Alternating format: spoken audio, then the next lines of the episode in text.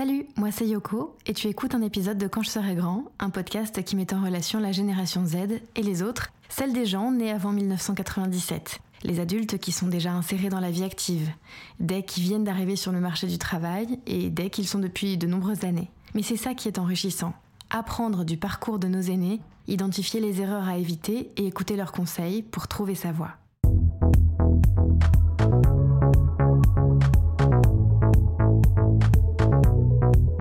Je serai grand,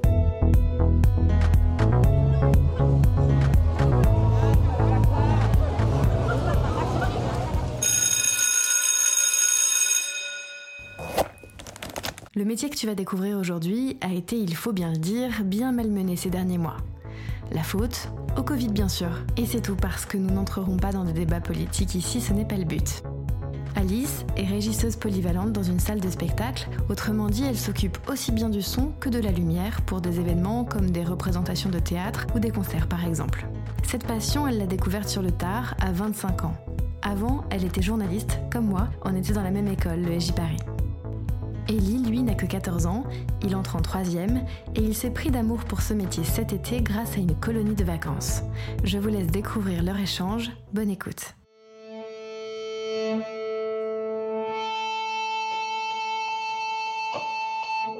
Bien, bonjour Alice. Bonjour. Je suis euh, apprenti régisseur son, donc j'ai contacté plusieurs salles de spectacle pour faire un stage. Ouais. Donc toi, je, je suppose que tu es déjà régisseur, c'est ça? C'est ça. Je suis régisseuse euh, polyvalente euh, du coup dans une salle, donc euh, je fais un peu de tout. Ah oui? Ouais. On est une petite salle et enfin on est une petite salle, on est une petite équipe dans deux salles. On est que on est que cinq, dont un apprenti qui est avec nous et donc on fait un peu tous de tout. Je vois, je vois. J'ai quelques questions ici. Donc, ma première question, c'est est-ce que le métier de régisseur est-il usant? Est-ce que parfois c'est un peu dur de s'y remettre après une journée?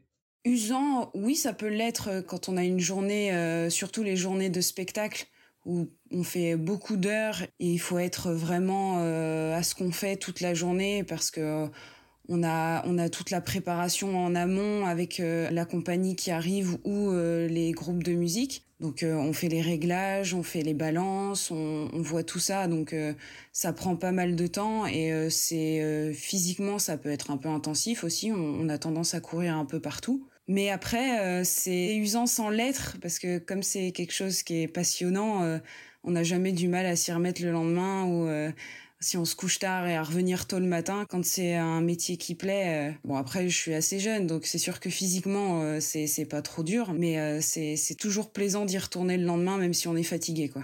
Ouais, je vois, je vois. Euh, aussi une question pour les études de régisseur, il faut s'orienter vers quelle filière?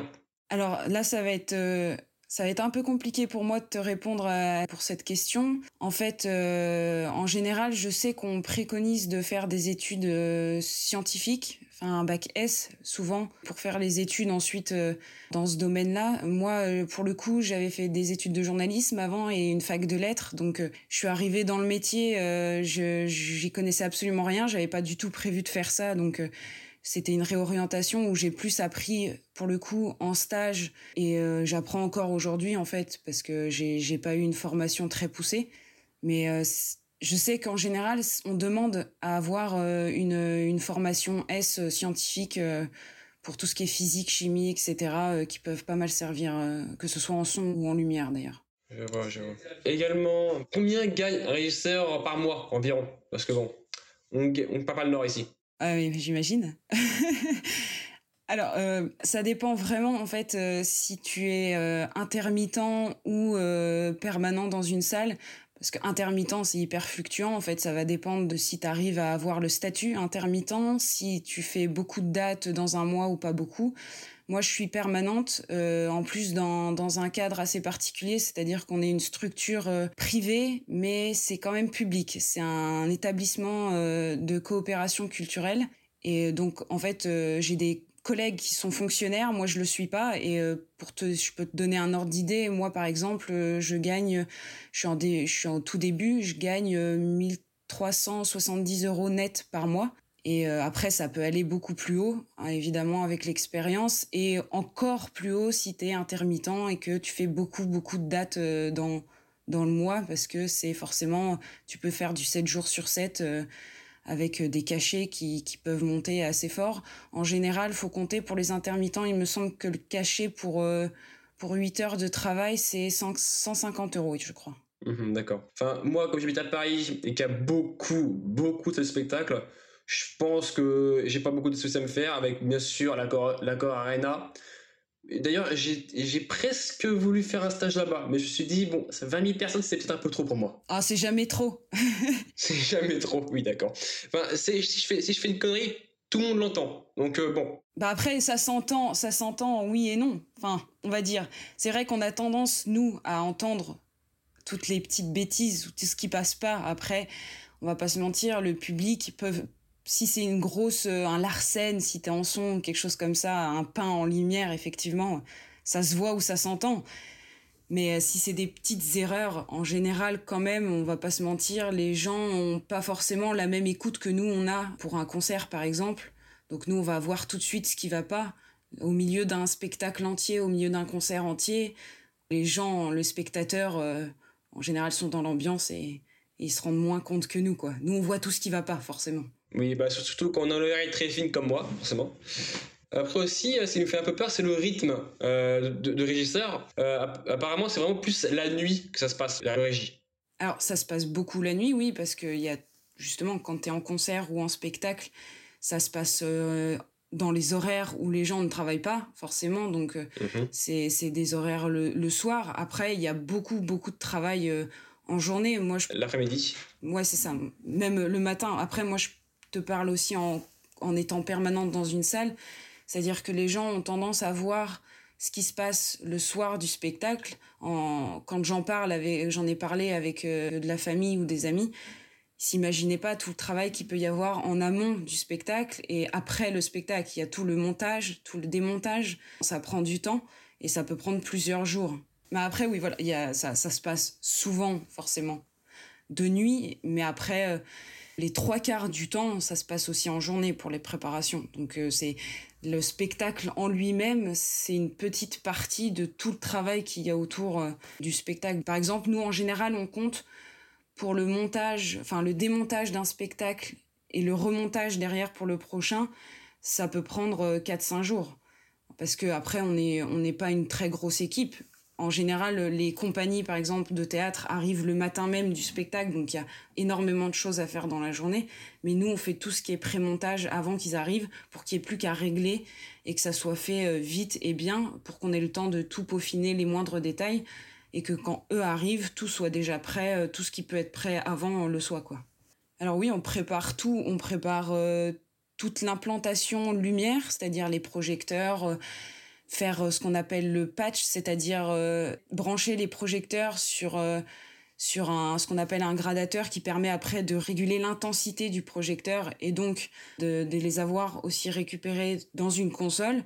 Donc faut faut préparer tout ça. Après il y a le son effectivement. Alors s'il n'y a pas un système son en place, il faut l'installer. Il faut installer les micros, préparer les micros, préparer les retours pour les musiciens. Parfois aussi, on peut avoir des petits éléments de décor qui sont possibles d'être, enfin, qu'on peut installer à l'avance, c'est-à-dire des, ce qu'on appelle des samias, c'est des, on va dire une mini scène qui font c'est un mètre par deux. Et donc, on peut installer à certains endroits. On faut installer les machines à fumer, les machines à brouillard, il peut y avoir aussi tout ce qui est pendrillonnage, c'est-à-dire euh, tous les rideaux qu'on voit sur les côtés euh, de la scène, euh, ils sont pas toujours ouverts à la même distance, ils sont pas toujours au même endroit, donc c'est tout un travail complet du début à la fin pour pour que le spectacle soit en adéquation avec la création qu'il y a eu d'ailleurs pour ce spectacle en général quoi. Comme je suis quand même encore ce qu'on appelle un rookie, j'aimerais savoir un peu toutes les astuces du métier. Des astuces, moi c'est vrai que bon en son, je j'en fais un petit peu moins je suis plus axée lumière et euh, au plateau. Au plateau, c'est quand on est euh, sur la scène, euh, on est en coulisses, on, prépare le, décor, les choses comme ça. En son, je sais que je, enfin, je vois mes collègues travailler, donc il y a, y a, certaines petites choses, par exemple sur une batterie, que ce soit sur le tom bass, sur la grosse caisse, sur des choses comme ça, il y a, il y a les fréquences, ce qu'on appelle euh, sur certaines fréquences où il peut y avoir des larcènes. En général, il y a certaines fréquences qu'on coupe automatiquement ou qu'on baisse automatiquement parce qu'on sait que c'est sur celle-ci que le larcène peut partir très vite. Après, quand c'est, euh, on va dire, au plateau, c'est toujours avoir euh, dans la poche du barnier, du, scotch, ce qu'on appelle du barnier, ou du, du gaffe euh, pour, euh, pour justement euh, faire un plateau bien, bien propre, savoir accueillir avec le sourire, hein, c'est le principal, c'est surtout ça. De toute façon, quand on accueille les artistes, c'est les 50% du travail est fait s'il y a une bonne ambiance, déjà. Et puis après, en lumière, c'est des petites astuces, c'est avoir des gants anti-chaleur pour les mains, pas avoir le vertige pour faire les réglages aussi, ça c'est pas mal. Et puis voilà, avoir toujours sur soi euh, sa, sa, lampe frontale, son, son laserman, donc euh, la pince multi-outil, qui est indispensable parce qu'on en a toujours besoin. Voilà, c'est des petites choses comme ça. Aussi des astuces pour euh, cacher les câbles, mais sans faire de trou dans la scène. On fait comment? Pour que ça fasse un peu plus propre. Les câbles, en général, on les fait toujours, donc tous passer au même endroit, ils suivent la même ligne. Comme ça, on peut les mettre très propres, les uns collés aux autres sur une longueur et justement avec euh, du gaff, ce qu'on appelle du gaff, le scotch, on, on, les met très propres pour faire des beaux passages de câbles sur la scène et on les scotche régulièrement pour pas qu'ils bougent. Et, euh, et, justement aussi savoir qu'il faut pas croiser euh, les câbles son et lumière, sinon ça peut faire des interférences, soit des buzz dans le son, soit la lumière qui vacille un petit peu et c'est pas c'est pas top. Ouais, je vois, je vois. Ellie, alors, est-ce que tu peux me raconter un petit peu, toi, comment est née cette passion pour euh, la régisson Alors, en fait, c'est assez bizarre, mais en fait, de, durant les vacances, je fais une colo musicale, je fait énormément d'amis, mais de base, je devais faire de la MAO.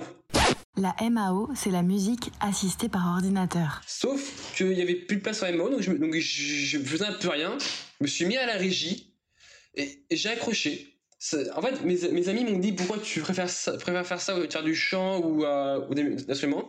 Et je leur ai dit, ça peut être un peu con, mais tripouter des boutons, c'est aussi amusant que de, que, faire un instrument. C'est venu comme ça. Et du coup, là, tu cherches un stage de troisième? Donc là, j'ai euh, envoyé plusieurs candidatures, notamment aux trois Baudets. J'attends encore leur, euh, leur réponse. Donc, tu as envoyé des candidatures, ok. Et donc, tu as eu envie de faire ce métier-là. En tout cas, ça t'a donné envie de faire cette colo euh, et d'en découvrir un petit peu plus. Est-ce que là, dans ce que tu as expliqué Alice, tu as appris des choses et ça t'a conforté dans cette envie Ou est-ce que tu as un petit peu peur quand même du rythme, comme tu le disais tout à l'heure?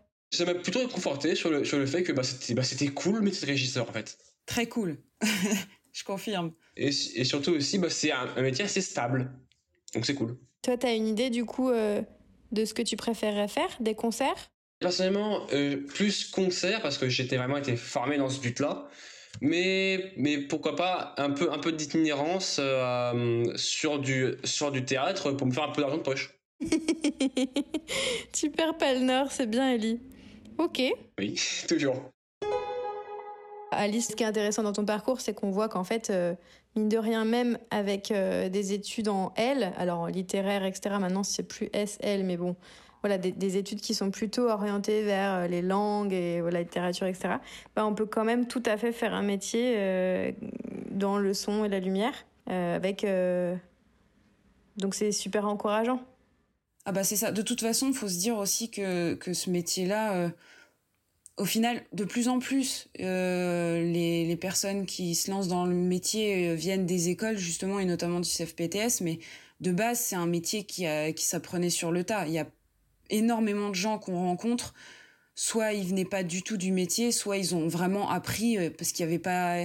Les écoles, elles sont pas si vieilles que ça, je crois, je, je saurais pas dire de quand elles datent, mais mais c'est pas pas si vieux que ça. Il y a je pense bien la moitié des personnes qui travaillent en tant que régisseur euh, ou régisseuse qui, qui, qui, ont appris sur le tas en fait euh, plutôt qu'en formation quoi.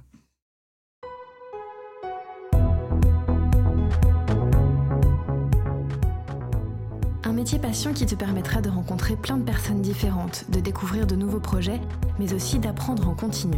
En ce qui concerne la formation, Il existe des écoles comme le CFPTS, le Centre de formation professionnelle aux techniques du spectacle, Grimedif, l'école supérieure du spectacle et de l'événementiel, ou encore l'école nationale supérieure Louis Lumière. Alice, elle, a suivi un cursus pour être technicien polyvalent son et lumière à Laser, un organisme à Orléans. Cette liste est bien sûr non exhaustive.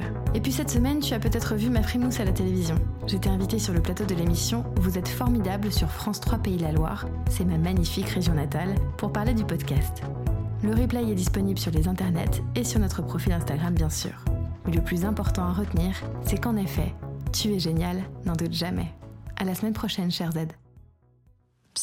Attends, reste encore un peu, j'ai une petite surprise pour toi.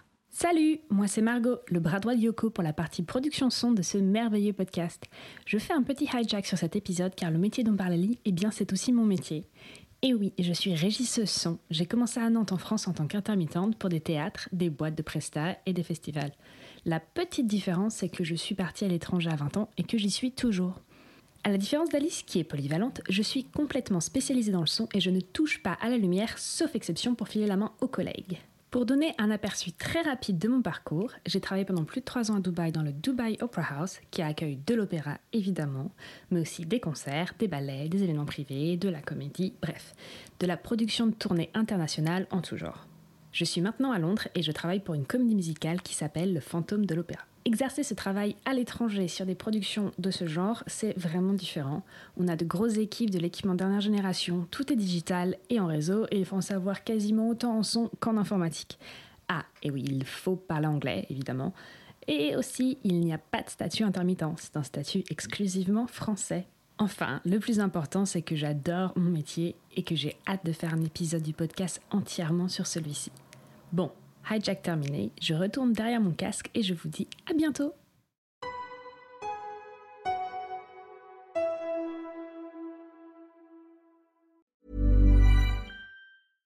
Flexibility is great. That's why there's yoga. Flexibility for your insurance coverage is great too. That's why there's United Healthcare Insurance Plans.